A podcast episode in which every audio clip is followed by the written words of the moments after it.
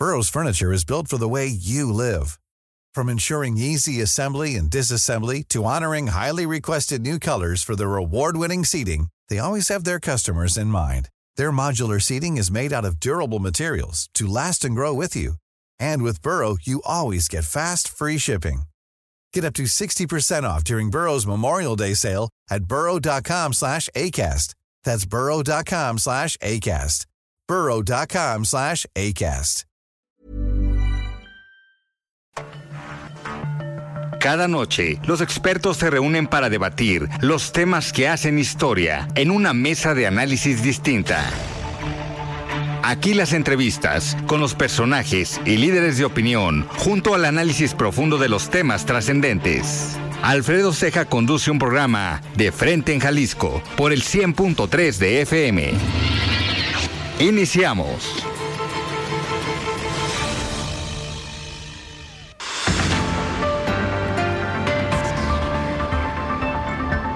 Hola, ¿qué tal? Muy buenas noches. Bienvenidos a una emisión más de De Frente en Jalisco, aquí en Heraldo Radio Jalisco. Hoy miércoles 30 de agosto. Son las 7 de la noche en punto y quiero agradecer, como todos los días, en los controles técnicos a Antonio Luna, en la producción y redacción de este espacio a Ricardo Gómez y recordarles nuestro número de WhatsApp para que se comuniquen con nosotros, el 3330 1779 66. El día de hoy vamos a tener aquí en entrevista a la diputada local del partido Morena, Ángela Gómez Ponce.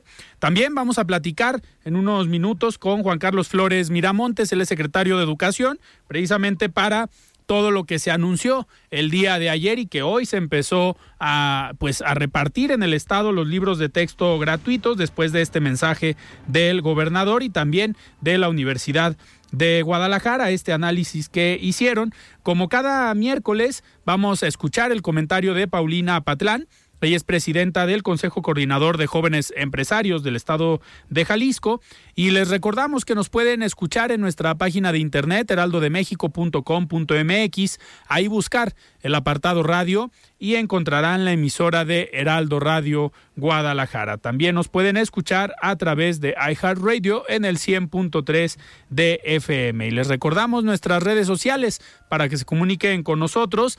En Twitter me encuentran como arroba Alfredo y en Facebook me encuentran como Alfredo Ceja. Y también ya tenemos el podcast de De Frente en Jalisco, donde pueden escuchar esta y todas las entrevistas en cualquiera de las plataformas. El análisis de Frente en Jalisco.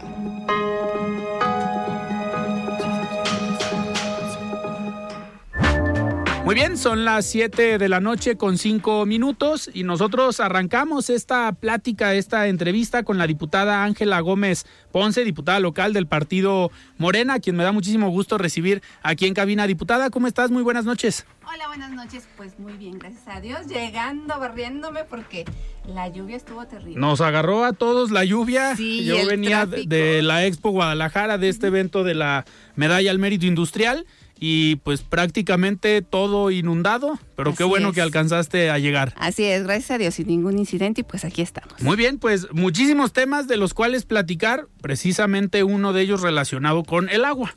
No, no necesariamente con la lluvia, pero sí relacionado con el agua.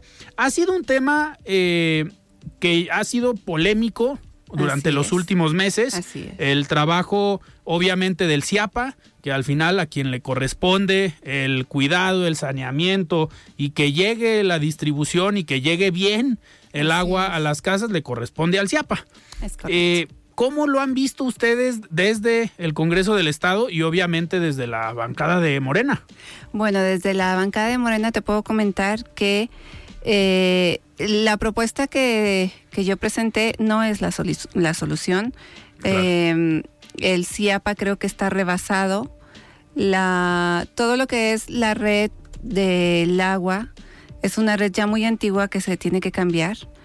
se necesita la infraestructura, se ne- se- obviamente se necesita un proyecto, porque nuestra ciudad ha crecido mucho y pues ya es insuficiente eh, la infraestructura que existe hoy en día para la realidad que vivimos. Claro. Sin embargo, y aunque así nosotros lo posicionamos en la primera ocasión, presenta el PAN una iniciativa en la que solicita descuento a algunas colonias que el CIAPA reconoce llega agua en mal estado. Eh, nosotros fuimos en contra porque lo mismo que estoy comentando, no es la No es solución. la solución. Sin embargo, al haber aprobado ese primer acuerdo, estamos creando un derecho de que los ciudadanos que reciben el agua en mal estado, pues pidan también ese descuento. Sí, accedan Y- todos. Exacto, eso fue lo que a mí me sucedió. Yo soy del Distrito 9, visito el Distrito 9 y pues ahora sí que una vez que se abrió la puerta, todos quieren ese descuento. Por eso presento yo este acuerdo para que a todas las colonias de Guadalajara se les aplique ese beneficio. Creo yo que, que también ya el PAN está presentando otro acuerdo similar, pero para toda la zona metropolitana, si no mal recuerdo, se recibió en la pasada sesión y se fueron ambos a la Comisión de Hacienda, que es quien tiene que emitir el dictamen. Pero realmente, eh, al menos en Morena, sabemos que no es la solución. Sin Claro. embargo, al crear ese derecho, pues ahora sí, si, nos- si los ciudadanos nos piden eh, la opción de acceder a ese derecho, pues nosotros ahora sí que el pueblo manda y tenemos que presentar ese acuerdo para que puedan ellos acceder. Es lo que ha sucedido en estos días con esos acuerdos en específico del agua. ¿Y crees que el caminar o el transcurso de este proyecto que presentaste salga también de manera eh, positiva? Digo, se verían muy mal si dicen, pues a unos es. sí y a otros no. Es correcto. Creo que el Congreso ha llegado a una posición compleja. ¿Por qué? Porque no es lo mismo eh, un número de menos de 50 colonias a ya más de 500 colonias Sí, claro. eh, que se aplique el descuento. Sin embargo, como bien lo dices, el hecho de ir en contra es pues dejar eh, en claro que para algunos grupos políticos existen ciudadanos de primera y de segunda, porque si ya lo aprobaste para unos, ¿por qué para otros no? Claro. Diputada, a ver, cuando presentan en ese momento este, esta iniciativa o este proyecto, el PAN, y ahora ustedes que van, digamos, relacionados. ¿alguien del CIAPA o del gobierno del estado las ha buscado en tu caso para platicar, para preguntarte, oye, a ver, vamos viendo cómo le podemos hacer otra opción? Eh, porque al final algo que ha hecho el CIAPA es, pues, como que esconderse un poquito a la hora de que hay problemas. Sí, no. Eh, en mi caso no me ha buscado. Eh, mi com- tengo una compañera del grupo parlamentario que ella preside la comisión de agua. Eh, no sé si a ella la hayan ya buscado, pero a mí, que fui, soy la autora de la iniciativa, no. Que en teoría pues, tendría que ser a ti a la Así que es. a la que busque, no, por lo menos Sí. para preguntarte, oye, a ver, ¿qué te están diciendo eh, Sí, la, sí, la ciudadanía? ¿Cuáles son los comentarios? ¿Cuál es la problemática? Porque, digo, en lo particular ha pasado que a veces aquí en el programa nos han llegado número de reportes por escasez de agua en zona metropolitana Sí. y cuando hablas al CIAPA dicen, no, nosotros no tenemos reportes. Es correcto. Cuando los ciudadanos nos pasan el número de reporte, la colonia, y el CIAPA dice, no, no, nosotros no tenemos reporte, entonces no hay nada que arreglar. Es correcto. No, en mi caso no me han buscado y estoy segura, y, y por ahí dicen que, que los diputados empezamos a predecir el futuro, que en el proyecto de presupuesto van a solicitar más presupuesto para solucionar este problema. Sin embargo, eh, yo sí quiero adelantar, al menos por mi parte, ese presupuesto debe de ir acompañado de un proyecto. Claro. Y ese proyecto eh, que busque solucionar el problema de agua eh, en zona metropolitana. No solamente que pidan, ay, vamos a necesitar 500 millones. Pues sí, pero primero preséntame tu proyecto. Debes de hacer análisis, debes de ir a campo, debes de visitar las colonias, debes de saber en específico qué es lo que vas a hacer en cada una de las colonias. ¿Por qué? Por ejemplo, en el Distrito 9. El Distrito 9 existen mu- muchos mantos freáticos subterráneos que están desaprovechados totalmente porque no se han querido explotar o porque ya construyeron casas y ya no quieren hacer eh, levantamientos. Exactamente. Entonces, es muy importante que cada una de las colonias sea analizada por aparte. Como sabemos también San Juan de Dios pues era un río Sí. Y ese río se, eh, se hizo un proyecto para que se pusiera eh, la, la avenida, pero sabemos que existe agua también en esas zonas, en esas, en esas colonias, y debemos de, eh, de buscar que esa agua se aproveche, no solamente decir, ay, vamos a cambiar todas las tuberías y ya. Se tiene que cuidar el agua que es tan escasa en zona metropolitana, pero estamos asentados la ciudad sobre muchos mantos freáticos. ¿Por qué no aprovecharlos? Claro, y, a- y ese trabajo lo tendría que hacer el CIAPO, por lo menos Claro. los estudios técnicos para poderles decir, mira, Así vamos es. a hacer esto, porque, a ver, el, el tema de la calidad del agua, una cosa es la escasez y otra cosa es la calidad del Sí, agua. Sí.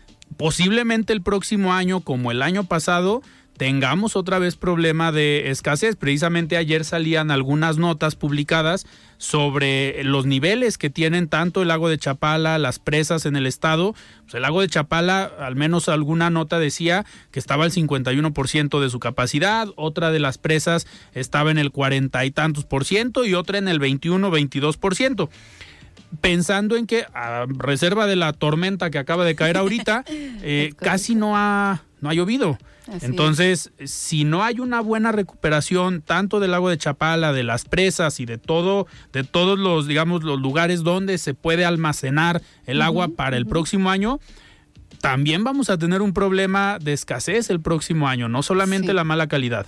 Sí. Y- Y perdón, además, no debemos de olvidar que nuestro río Santiago es el más contaminado de nuestro país. Y el lago de Chapala también sufre por la contaminación. Los cuerpos de agua que nosotros tenemos actualmente, que conocemos, están totalmente contaminados. Y aunque tengamos agua suficiente, pues está contaminada. Entonces, debe de ir un proyecto en conjunto, tanto buscar el saneamiento, buscar establecer eh, una red hidrosanitaria adecuada a la ciudad y pues considerar los mantos freáticos. Todo eso se debe de hacer en conjunto, porque no es solamente cambiar los tubos. Si Sí. cambiamos los, los tubos va a pasar exactamente lo mismo, ¿no? Van a durar un tiempo, a lo mejor el agua sale un poco de mejor calidad, pero vamos a tener eh, agua contaminada, vamos a tener insuficiencia en la distribución. Entonces, sí es un, es un proyecto que se debe de hacer ya, que es ambicioso y que no es nada más eh, que el Congreso nos aumente el dinero, ¿no? Claro. Sí debe de haber un porqué y ahorita que estamos tomando el tema del agua, pues creo que es el momento ideal para que el CIAPA diga, ok, sí, vamos a trabajar y vamos a empezar a realizar este proyecto. Pero se complica un poco cuando ustedes desde el Congreso citaron al director del CIAPA a comparecer y no fue. Así es. Entonces ahí, es. que es el momento ideal para preguntarle, oye, ¿y qué vas a hacer para el próximo año? Pues no llegó. Sí, y además hay otra situación. La glosa de gobierno, que es donde comparecen los funcionarios, es posterior a que se presenta el proyecto de, de presupuesto. Entonces, no podemos decirle al del CIAP, a ver, ¿ya estás considerando esto? ¿Tienes algún proyecto? ¿Lo vas a incluir? Pues no, más bien es a destiempo, creo yo, la glosa. En este caso, eh, cuando estamos hablando de proyectos para el siguiente año. Claro. Pues vamos a ver en qué termina todo este problema que yo creo que no va a ser pronto. No, no, no, no. Mm, Es, este problema, eh, yo creo que si nos ponemos a chambear todos desde, nuestro, desde nuestra trinchera, estaríamos hablando de 10 años aproximadamente para que el proyecto se ejecute y nosotros veamos esa, eh, esos resultados que esperamos. Y mucho presupuesto. Así es. Pero ahora sí que justificado, como, como comentas. claro. Diputada, otro de los temas que ha llamado la atención en el Congreso, eh, pues fue este estudio que hizo el IMCO eh, con el tema del personal, con el tema de los trabajadores.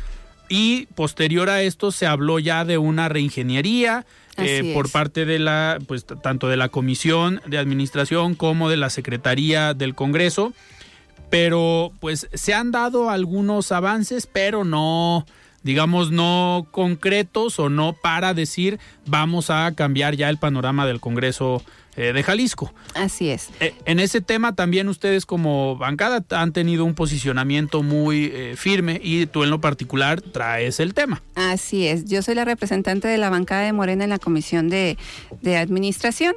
Cada bancada elige a, un diputado para que represente a, toda su bancada. Y en este caso, desde el inicio nosotros estuvimos de acuerdo en el saneamiento de la nómina. Es una nómina que se fue construyendo a la va a través de compadrazmos, de amiguismos, de intereses que no tienen nada que ver con el funcionamiento del Congreso. Entonces se construye, se construye un monstruo de nómina en la que podemos encontrar un auxiliar administrativo que gana 10 mil pesos y un auxiliar administrativo que gana 30 mil pesos. Entonces, empezando desde ahí no hubo un orden y no hay un porqué, no hay una justificación del por qué se crearon esas plazas. Entonces, llegamos nosotros y obviamente tenemos una nómina infladísima. Eh, la nómina ah, absorbe más del 90% de todo el presupuesto y eh, pues una oportunidad, creo yo, de darle o iniciar un proyecto de solución para esta situación. ¿Qué es lo que ha venido sucediendo? Pues al principio todos muy emocionados, todos dijimos que sí, vamos a hacerlo. Digo, dijeron que sí hasta el estudio. Sí, claro.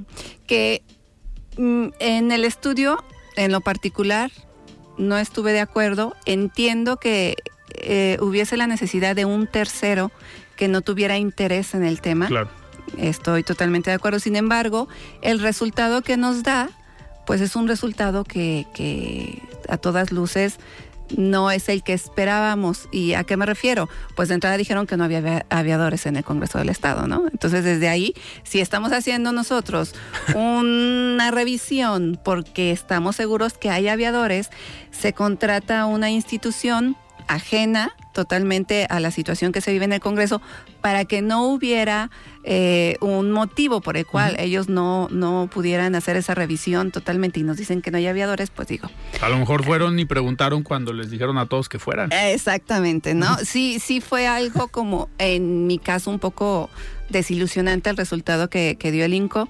Sin embargo, eh, su servidora ha trabajado en recursos humanos antes de ser diputada durante seis años y yo hice un proyecto y se los presenté a mis compañeros, ¿no? Y ese proyecto lo que está solicitando es que haya sí una revisión de toda la nómina de persona por persona en el lugar, cuántas personas se requieren, se tiene que hacer pues obviamente este trabajo en el campo para crear un organigrama que dependiendo de esas necesidades sea un organigrama real, porque tenemos un organigrama que no empata ni siquiera con la ley, con el reglamento que tenemos en el Congreso. Entonces, desde ahí estamos mal, ¿no? Eh, posteriormente, se tiene que hacer un tabulador de sueldos que a partir Para de... que no pase lo que comentas. Exactamente. Hay un nivel 1, 2, 3, 4, 5, 6 y todos los que son nivel 1 ganan igual. Todos los que son nivel 2 ganan igual. que ese es un problema de todas las administraciones, porque también pasa en los ayuntamientos. Hay directores de área en un ayuntamiento que puede ganar 26 mil pesos y otro director de área que puede ganar 50. Sí, aquí donde considero que está, ah, hay más órdenes en el Ejecutivo que ahí sí hay un tabulador de sueldos, hay este adscripciones fijas, que es otra de las propuestas que, que hago. ¿Por qué? Porque termina la legislatura, que es de tres años, y el personal de base puede moverse a donde quiera. O sea, yo llegué a un órgano, yo presido la Comisión de Gobernación y Fortalecimiento Municipal, que es la que tiene más trabajo de todo el Congreso, y llego y no hay nadie. Entonces me dicen, ahí está su llavecita y ahí se hacen bolas. ¿Por qué ningún eh, empleado quiere estar ahí? Porque, hay mucha chamba. Exactamente. Entonces, eso es lo que nosotros queremos que no vuelva a suceder. Que llegue un diputado y ya tenga en la oficina que le corresponda. El personal de planta. Exactamente, un asistente, tenga una secretaria y vaya a su comisión y ya tenga él ahí a sus asesores legislativos que saben cómo realizar el trabajo, ¿no? Eh, creo que esa parte en el Congreso eh, eh, ha sido muy flexible y ha permitido que, por ejemplo, yo llego y obviamente yo no tengo personal ¿Qué es lo que hago? Solicitar que se me contraten supernumerarios. Porque no tengo, digo, como diputada no me voy a meter a hacer el trabajo del órgano. Claro. Porque entonces... Pues, ¿A qué hora legislas? Exactamente. ¿A qué hora votas? Exacto. Entonces, ese tipo de cuestiones eh, se propusieron para ordenar. Aquí el problema es que creo yo que se han tomado decisiones que no respaldan el compromiso que hicimos. Por ejemplo, hay plazas que se les ha incrementado el salario hay plazas que no quieren desaparecer. quieren quedarse eh, algunos con las plazas más altas y desaparecer las más bajas. Aquí debe ser al revés. Si queremos bajar el presupuesto que se le dedica a la nómina, hay que desaparecer las plazas más altas o incluso convertirlas. Si nosotros no tenemos personal de limpieza, ah, bueno, con esta plaza creas cinco plazas de limpieza. Si no tienes un asesor legislativo, ah, bueno, de aquí creas un asesor legislativo y tienes ahorros. Pero, pero siempre y cuando se justifique, ¿no? Porque Claro, no es eliminar todas las más altas. No, Hay no, algunas no, que sí valen la pena Sí, por, el trabajo, ¿no? por eso comentaba al inicio, hay que hacer un análisis en Claro. campo, ¿no? Tienen que ir y realmente determinar cuántas plazas, de qué eh, nivel o nombramiento se necesitan en cada área. Y, por ejemplo, en este escenario o en este proyecto, eh, si llega cada diputado con eh, ya el personal adscrito a cada área, sí se está planteando la posibilidad de que el diputado o la diputada llegue y lleve a alguien de su confianza, eso sí, no, no desaparece. Sí, pero estamos hablando, por numerados. ejemplo, eh, probablemente dos personas de su confianza que ahorita algunos pueden tener eh, cinco, seis, siete, ocho, ¿no? Ok. Dependiendo de las necesidades que tiene el diputado. Yo considero que el personal de base, que son alrededor de 600 más o menos, con ellos se puede cubrir todas las áreas del Congreso. Y como comentas, llega el nuevo diputado y tiene dos personas de su confianza que obviamente le van a ayudar a desarrollar el trabajo político, legislativo, a coordinar, y la nómina bajaría mucho, porque son alrededor de mil plazas en el Congreso y las 400 que no son de base, pues son supernumerarios. Han sido contratadas para que resuelvan este tipo de problemas por la falta de personal. O que no resuelvan y no O vayan. no- exacto, No. que no vayan. Eh, por ejemplo, dentro de estas dos eh, personas que a lo mejor se propondrían, ya cada diputado podría decidir pues qué lo pone a hacer, ¿no? Claro, Ya. sí, sí, ya esa consideración de- del diputado, pero ahí vamos a lo mismo, se tiene que hacer un análisis y decir, ah, ok, ya se le cubrieron al diputado estas necesidades, a lo mejor estas que la mayoría son el trabajo en el distrito, no se le han cubierto, ah, se estiman un total de tantas plazas, pero ya también las tienes tabuladas. Claro. O sea, una de 10 mil, otra de 12 mil y otra de 15 mil, por así decirlo, ¿no? Entonces ya no puedes decir, ah, ok, eh, no es lo mismo tener tres plazas de ese nivel que tener tres plazas de 50 mil. Sí. ¿Y qué te han dicho de, de- de esta propuesta? Porque ahí, ahí va lo importante, digo, la propuesta está interesante, pero ¿qué, ¿cómo la recibieron? No, pues sigue, sigue el sueño de los justos como la mayoría de las propuestas que ha hecho la bancada de Morena. Pues ahí es donde entra, digo, a uno Sí. le llama la atención acá desde afuera la negociación, ¿no? Sí, pero recordemos que se tocan muchos intereses. Y como nosotros no somos mayoría, pues prevalecen los intereses de la mayoría. Pues ahí viene el presupuesto. ¿no? Exacto. Porque a ver, el año, el año pasado eh, Morena votó a favor del presupuesto. Es correcto. Ya ahorita a lo mejor van negociando, ¿no? Oye, es correcto. hay Nos tal los iniciativa, proyectos que pasó. así es, hay tal iniciativa, nos apoyas, si no, pues no hay voto en el presupuesto. Así es. Pues sí. va- va- vamos a ver en qué, en qué termina diputada. Tenemos que ir a un corte. Claro que pero sí. ahorita regresamos. Estamos platicando con la diputada local del partido Morena, Ángela Gómez Ponce. Vamos a un corte y regresamos. Siga con Alfredo Ceja y su análisis de frente en Jalisco por el Heraldo Radio 100.3. Mesa de análisis de frente en Jalisco con Alfredo Ceja. Continuamos. Muy bien, estamos de regreso aquí en De Frente en Jalisco. Son las 7 de la noche con 30 minutos. Estamos platicando con la diputada local del partido Morena, Ángela Gómez Ponce. Diputada, otro de los temas que también ha sido eh, interesante y tal vez eh, polémico en algunos sectores, eh, pero creo que eh, con un tema eh, bastante interesante o importante para un sector de la población como son las, las mujeres. Eh, este, este tema del permiso eh, menstrual, que creo que tiene otro nombre, eh, Licencia, licencia sí, menstrual. sí. Eh, este tema, a ver, cómo lo tomaron los diferentes grupos parlamentarios, porque obviamente es un tema importante, sí para las mujeres, pero hay sectores de la población o tal vez hay hombres que no dimensionan el- lo, lo que implica, ¿no? Sí. Y que lo ven como, ah, no pasa nada y todo tranquilo, pero no es así. Es correcto. De hecho, digo en los comentarios por ahí que me It's that time of the year. Your vacation is coming up.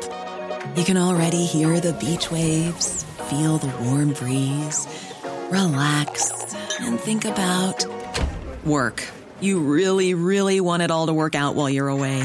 Monday.com gives you and the team that peace of mind. When all work is on one platform and everyone's in sync, things just flow wherever you are. Tap the banner to go to Monday.com. Hey, it's Ryan Reynolds, and I'm here with Keith, co star of my upcoming film, If, only in theaters, May 17th. Do you want to tell people the big news? All right, I'll do it. Sign up now and you'll get unlimited for $15 a month in six months of Paramount Plus Essential Plan on us. Mintmobile.com slash switch. Upfront payment of $45 equivalent to $15 per month. Unlimited over 40 gigabytes per month. Face lower speeds. Videos at 480p. Active Mint customers by 531.24 get six months of Paramount Plus Essential Plan. Auto renews after six months. Offer ends May 31st, 2024. Separate Paramount Plus registration required. Terms and conditions apply if rated PG. en redes decían que, que de seguro, porque a mí me daban los cólicos muy fuertes, es que yo promoví esta licencia. Pues bien, se trata de una licencia, la, la propuesta es en la ley de servidores públicos. ¿Por qué en la ley de servidores públicos? Bueno, porque eh, el tema de la ley federal del trabajo es, eh, como lo dice, federal, fe- sí. de ámbito federal, no soy diputada federal. Entonces lo que hicimos... Ya veremos en el 24, ahorita vamos a ver de qué. ¿verdad? Eh, entonces lo propusimos en la ley de servidores públicos. Es un permiso por un día para las mujeres o personas menstruantes que por el dolor de su periodo sea incapacitante. Regularmente este permiso se daba, pero por el arbitrio de, de el jefe. Cuando veía a la persona pues que ya no podía moverse o que no podía desempeñar el trabajo, les daban permiso, pero utilizaban los días económicos que se llaman. Sin embargo, pues esta situación sí pone en desventaja a las mujeres. ¿Por qué? Porque utilizan sus días económicos, que regularmente son dados para que eh, ellos hagan alguna actividad ya programada, utilizan sus días económicos y se van acabando esos días económicos. Entonces, cuando necesitan utilizarlos, pues ya no los tienen. Situación que no tienen los hombres. En eso radica la desventaja, que es una eh, condición que se da exclusivamente en las mujeres y que las mujeres tienen que ver cómo, bueno, tenían que ver cómo solucionarlas hasta ese momento. Ahora lo que estamos haciendo es promover un día eh, en el que ellas puedan pedir que se retiren, que pueden hacer home office. Hoy en día con lo de la pandemia, pues ya estamos Muy muy, adaptados al, claro. al home office si es posible. Y si no, bueno, que se les dé ese día para que ellas descansen y ya al siguiente día se recuperen y se presenten. ¿Y sería, digamos, de manera nada más de solicitarlo o eh, tendría que ser como con una constancia sí, médica? Sí, sí, sí. Tiene que haber una constancia médica en el que el doctor diga el dolor es incapacitante este, y por eso va a descansar un día. Que digo, yo a lo mejor pensando un poquito más allá, pues si tiene el dolor, ¿cómo voy a ir al doctor? Mm, sí. ¿No podría ser a lo eh, mejor más sencillo de, oiga, pues me siento muy mal? Sin embargo, la mayoría de las mujeres que padecen los cólicos menstruales incapacitantes tienen un médico de cabecera que siempre les dice, ah, ya te dio el dolor, este, tómate esto, tómate el otro. Entonces, en ocasiones ya no es tanto que, que vayan al doctor, ¿no? Ya tiene el doctor un expediente y el doctor les extiende pues la incapacidad por ese tiempo. Las que obviamente tienen ese problema de que pues yo no tengo doctor, tengo que ir al seguro, yo creo que sí se puede considerar incluso un médico particular. Ya eh, el, el jefe tiene que, que decidirlo. Valorarlo. Ajá, de que vaya a su domicilio, cheque y diga, pues sí, efectivamente no, no podía presentarse a trabajar. Perfecto. Y diputada, otro tema, a ver, generalmente no nos gusta hablar del tema de violencia, pero pues hoy Sí. está en todo el día, Sí. eh, todos los días nos enteramos de casos de los diferentes tipos de violencia que existen en nuestro es. país, que existen en el estado y pues un- una problemática fuerte que se vive en el país y aquí en Jalisco, pues es la violencia contra las mujeres. Así y es. también tienes, eh, digamos, has trabajado en estos, en estos temas, Así. precisamente por el tema de feminicidios. Sí, eh, quiero comentarte que todas las, las iniciativas de las que hablamos no han sido aprobadas, están es- en Sí. estudio, excepto esta, que es que toda muerte violenta de mujer o niña sea investigado bajo el protocolo de feminicidio. Esta ya está aprobada. Anteriormente no sucedía. Por ejemplo, que puede ser una muerte violenta. Ah, pues que este de repente María se cayó de la escalera y obviamente eh, pues terminó muy golpeada, muy mal y se establece como una muerte violenta, porque no fue una muerte natural. Y se analizaba pues a lo mejor como un accidente, Sí, se cayó. se cayó. O que a Petra la atropellaron, iba saliendo del trabajo y la atropellaron. Ah, es una muerte violenta, pero la pueden, eh, la investigaban como un percance vial, como este, que la atropellaron pues. Pero ahora, con esta iniciativa, no es así. Toda muerte violenta de una mujer debe de ser investigada bajo el protocolo de feminicidio. ¿Qué quiere decir esto? Que si se cayó de la escalera o si la atropellaron, tienen que eh, llegar los peritos y levantar todos los indicios que corresponden al protocolo de feminicidio, que es un protocolo más amplio, más exhaustivo. Yo creo que por eso eh, era un poco más complicado que la autoridad pues quisiera implementarlo, Claro. porque pues tenían que trabajar más y sí tenían que hacer una investigación más extenuante que, que con algún otro eh, delito que ellos pudieran calificar. ¿Qué es lo que eh, trae como beneficios? Bueno, es justicia, obviamente, para las víctimas, pues desgraciadamente fallecen, pero para los familiares, ¿por qué? Porque van a tener todas las pruebas ya resguardadas. Y cuando se haga la investigación, pues van a tener todos los elementos para comprobar. En el caso de que no sea un feminicidio, pues bueno, ya tienes todos los elementos, ya tienes todas las pruebas. Pero lo que venía sucediendo era que sí era feminicidio y que las pruebas se perdían porque no se resguardaban. Entonces tampoco se podía comprobar el feminicidio porque había pruebas importantes que ya se habían perdido. Hoy en día se tiene que aplicar el feminicidio y creemos que es un paso en la justicia de esto, de este tipo de, de, uh, feminicidios. Eh, pues, y, de y ahorita que, que se ha, digamos, se ha jugado tal vez o se ha hablado mucho de las cifras, eh, que si han bajado los feminicidios, que si han aumentado, eh, al menos este tipo de investigaciones, como dices tú anteriormente, no se investigaban como feminicidio, esto seguramente va a implicar que los números aumenten, ¿no? Así es. Sí, porque digo, pensando un poquito mal, también puede ser que no se investigaban bajo el protocolo de feminicidio por no elevar la cifra. Pero hoy en día, como están obligados, hasta que se comprueba que no es feminicidio, entonces se quita de, de la estadística. Pero bueno, eh, digo que es una estadística cuando le debemos todo esto a, a las víctimas de este tipo de delito. claro. ¿no?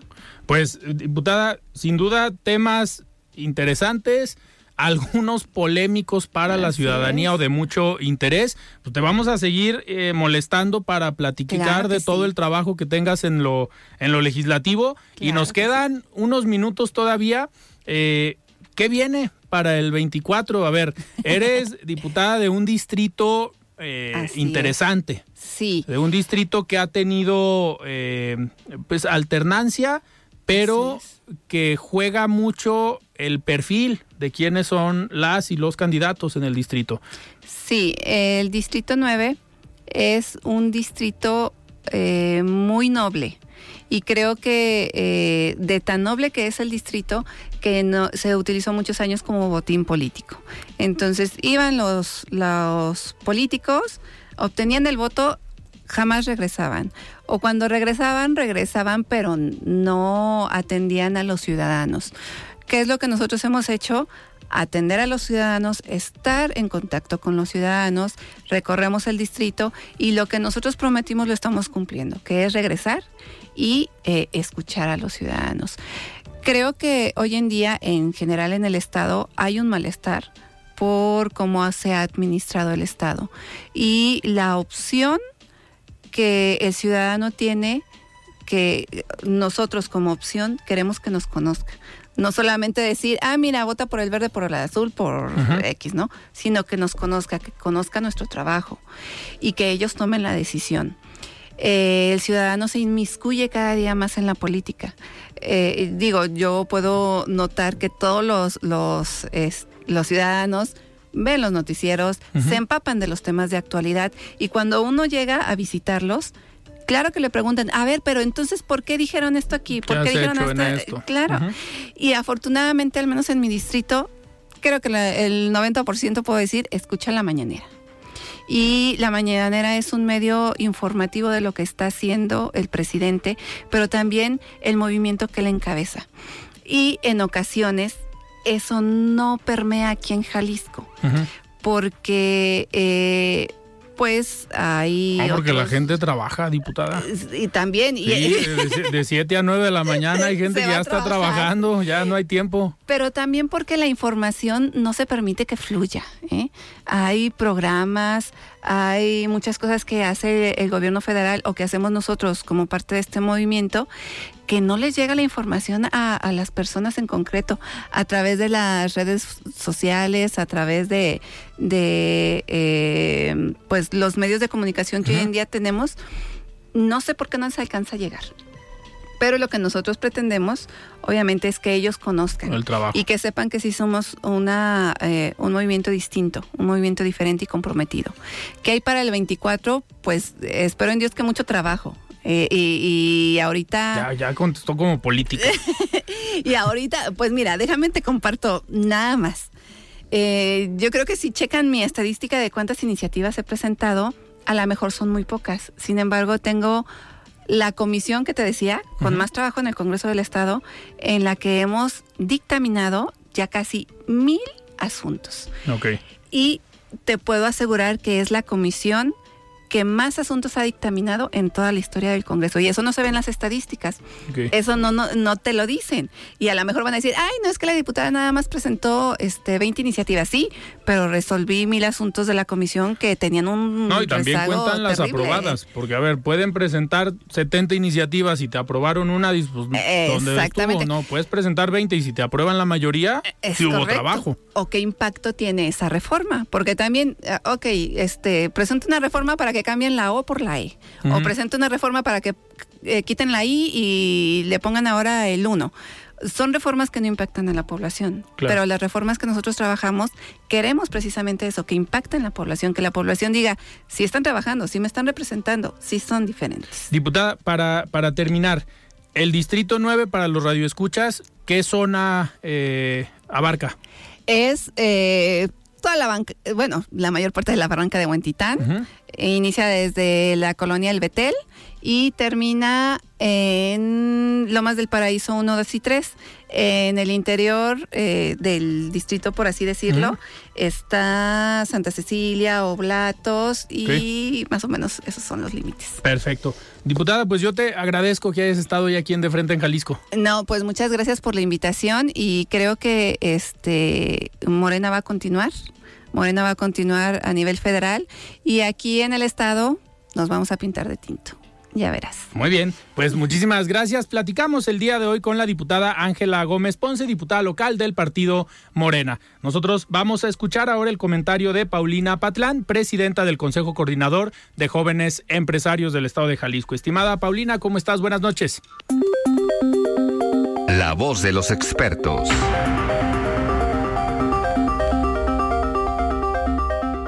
Muy buenas noches, Alfredo. Te saludo con gusto a ti y a tu auditorio que nos escucha como cada miércoles a través de tu programa de Frente Jalisco por el Heraldo. El día de hoy quiero compartirte algunos puntos claves importantes a considerar al momento de tomar la decisión de emprender para aumentar las posibilidades de éxito. Iniciando por una investigación de mercado. Antes de iniciar es fundamental conocer a tu público objetivo, sus necesidades, preferencias y hábitos de consumo. Esto te va a permitir ofrecer productos o servicios que realmente sean demandados. Muy importante, tu plan de negocios. Es esencial tener un plan bien estructurado que defina la misión, visión, objetivos, estrategias y proyecciones financieras de, tu negocio. Algo también muy importante son los aspectos legales y contables. Familiarizarte con la legislación mexicana en relación a la creación de empresas, impuestos, permisos y licencias, es muy recomendable también contar con el apoyo de un abogado o un contador especializado. Por supuesto, el financiamiento, evaluar las diferentes opciones de financiamiento disponibles desde préstamos bancarios hasta inversionistas ángeles o crowdfunding.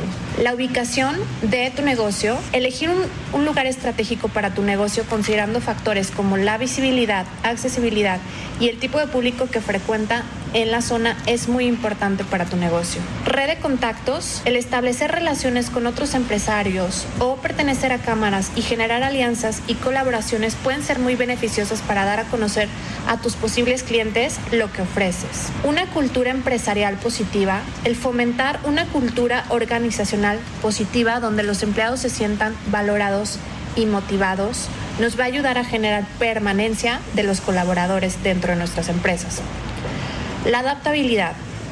El mercado cambia constantemente, por lo que es vital estar dispuesto a adaptarse y evolucionar según las tendencias y las demandas del mercado. Por supuesto, en esta era de la digitalización, el marketing digital es esencial. En la era actual, tener presencia en línea es fundamental. El considerar invertir en marketing digital, redes sociales y un sitio web funcional y confiable es de vital importancia. La formación continua, capacitarte constantemente en áreas relacionadas con tu negocio. Esta formación nos va a permitir tomar decisiones más informadas y estar al día a día con las tendencias del mercado. Y por último, pero no menos importante, la responsabilidad social.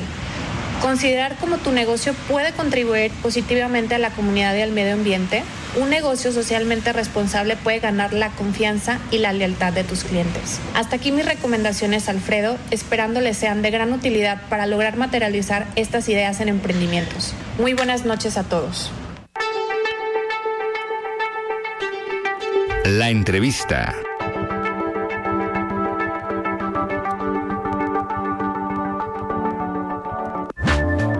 Muchísimas gracias Paulina por este comentario y me da muchísimo gusto ya tener en la línea a Juan Carlos Flores Miramonte, secretario de Educación aquí en el estado de Jalisco. Estimado Juan Carlos, ¿cómo estás? Buenas noches.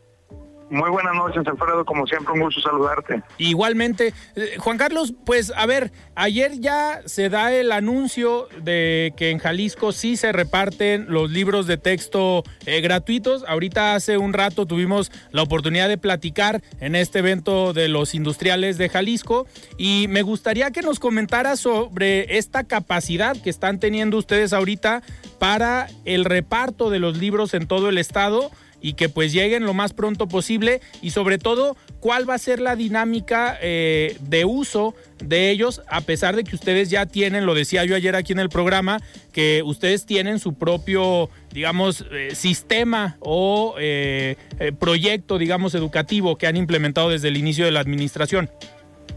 Así es, Alfredo, creo que lo describe muy bien. Hay que dar dos pasos. El primero, una vez que se solventó todo el tema jurídico, por lo menos eh, creo, creo, que ahora legalmente lo correcto era distribuirlos, lo sigue su distribución y la distribución yo comentaba hace un momento que era muy eh, fácil ya ese paso.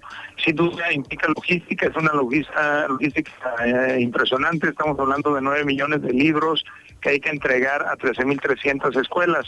Pero afortunadamente el sistema está diseñado eh, a través de regiones y eso hace que de los almacenes centrales, desde el día de ayer, una vez que se tuvo la autorización por parte del gobernador, se fueran a los 14 almacenes regionales, de ahí parten a las jefaturas de sector, a las supervisiones y así hasta la escuela. La escuela llega al director y el director le entrega a los maestros.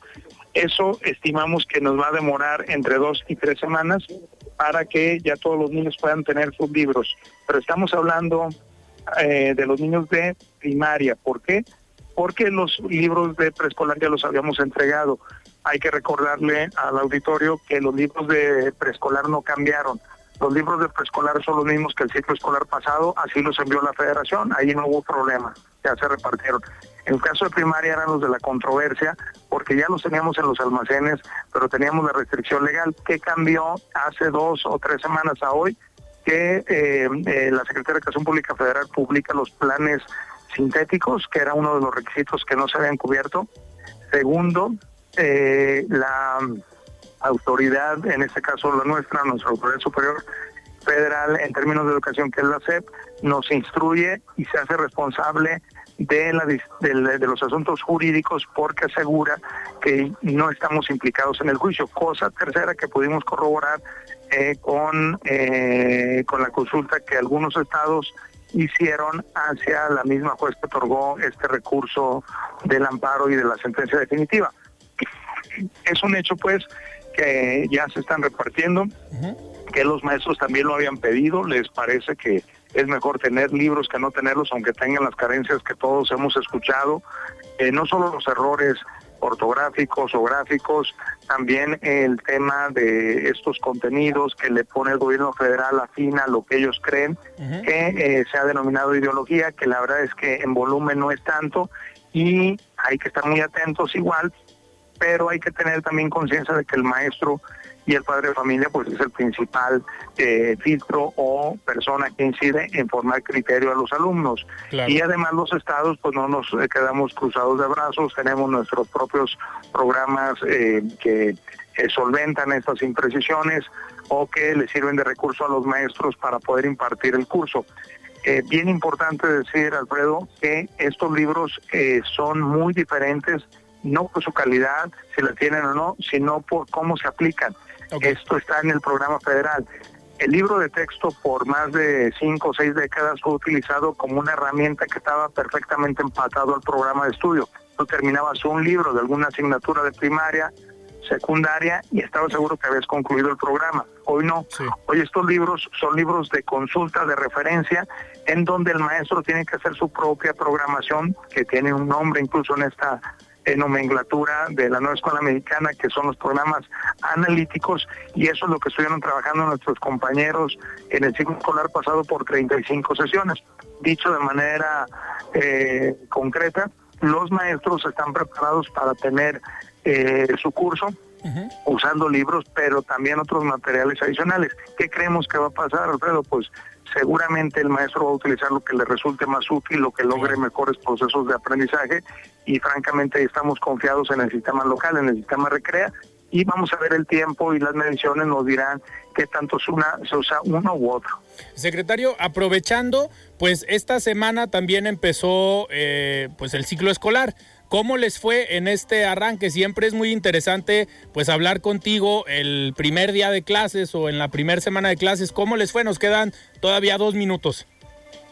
Pues mira, yo te diría que nos va muy bien porque las 13.300 escuelas abrieron, algunas no como nos hubiera gustado, pero es porque las estamos remodelando, porque están en procesos de construcción profundos. Eh, te diría que la red Jalisco está al 100%, algunas escuelas que estuvieron cerradas porque el maestro no era de la localidad, pues esta semana se están terminando de instalar, pero la verdad es que ya es una gran, gran, eh, un gran apoyo contar con ese sistema, pero lo más importante, los procesos de capacitación para los maestros hacen albergar una, un ciclo escolar exitoso y por supuesto hemos notado que esta controversia ha llamado mucho la atención y la queremos aprovechar para que los padres de familia se involucren más en la formación de sus hijos. Que, que al final eh, eso era lo que te iba a comentar ahorita con, lo, con la posibilidad de decisión de parte de los maestros, pues también los padres de familia en esta comunicación con los directores y con los maestros, también van a poder, eh, digamos, llegar a acuerdos, si tienen esta libertad en las escuelas, los directores, los maestros, de decidir junto con los padres de familia, de ver qué implementan y qué no, ¿no? Por dos días, es correcto, Alfredo. Una, porque así se está proponiendo la nueva escuela mexicana, una flexibilidad curricular hacia el maestro y hacia la escuela que se pueda aprovechar para tropicalizar en las regiones los contenidos en función a la cultura que existe en cada región. No es lo mismo dar una clase en una sierra, en una comunidad pequeña, que en una zona metropolitana de más de 2 o 3 millones de habitantes. Y también eh, lo marca el proyecto local, el, Recrea. Recrea se apoya mucho de, las, eh, de la colegialidad de las escuelas, director, maestros y padres de familia, porque en la medida que se consulta la asertividad crece y creo que esa es la ruta que tenemos que seguir. Perfecto. Secretario, pues yo te agradezco que hayas tomado esta eh, llamada y pues como siempre un gusto platicar contigo. Igualmente, Alfredo, un gusto coincidir el día de hoy, una en la vía presencial y ahora en la telefónica. Así es, muchísimas gracias, muy buenas noches. Buenas noches, Alfredo. Muy bien, pues nosotros platicamos también con el secretario de Educación aquí en Jalisco, Juan Carlos Flores Miramontes, y nosotros nos despedimos y nos escuchamos el día de mañana. Vamos a platicar con la diputada local Selenia Contreras y esta mesa de análisis de los jueves con Iván Arrazola. Yo soy Alfredo Ceja, muy buenas noches. Alfredo Ceja los espera de lunes a viernes para que junto con los expertos y líderes de opinión analicen la noticia y a sus protagonistas. Esto fue De Frente en Jalisco, otra exclusiva de El Heraldo Radio. Even on a budget, quality is non-negotiable. That's why Quince is the place to score high-end essentials at 50 to 80% less than similar brands. Get your hands on buttery soft cashmere sweaters from just 60 bucks, Italian leather jackets, and so much more. And the best part about Quince, they exclusively partner with factories committed to safe, ethical, and responsible manufacturing. Elevate your style without the elevated price tag with Quince. Go to quince.com slash upgrade for free shipping and 365-day returns.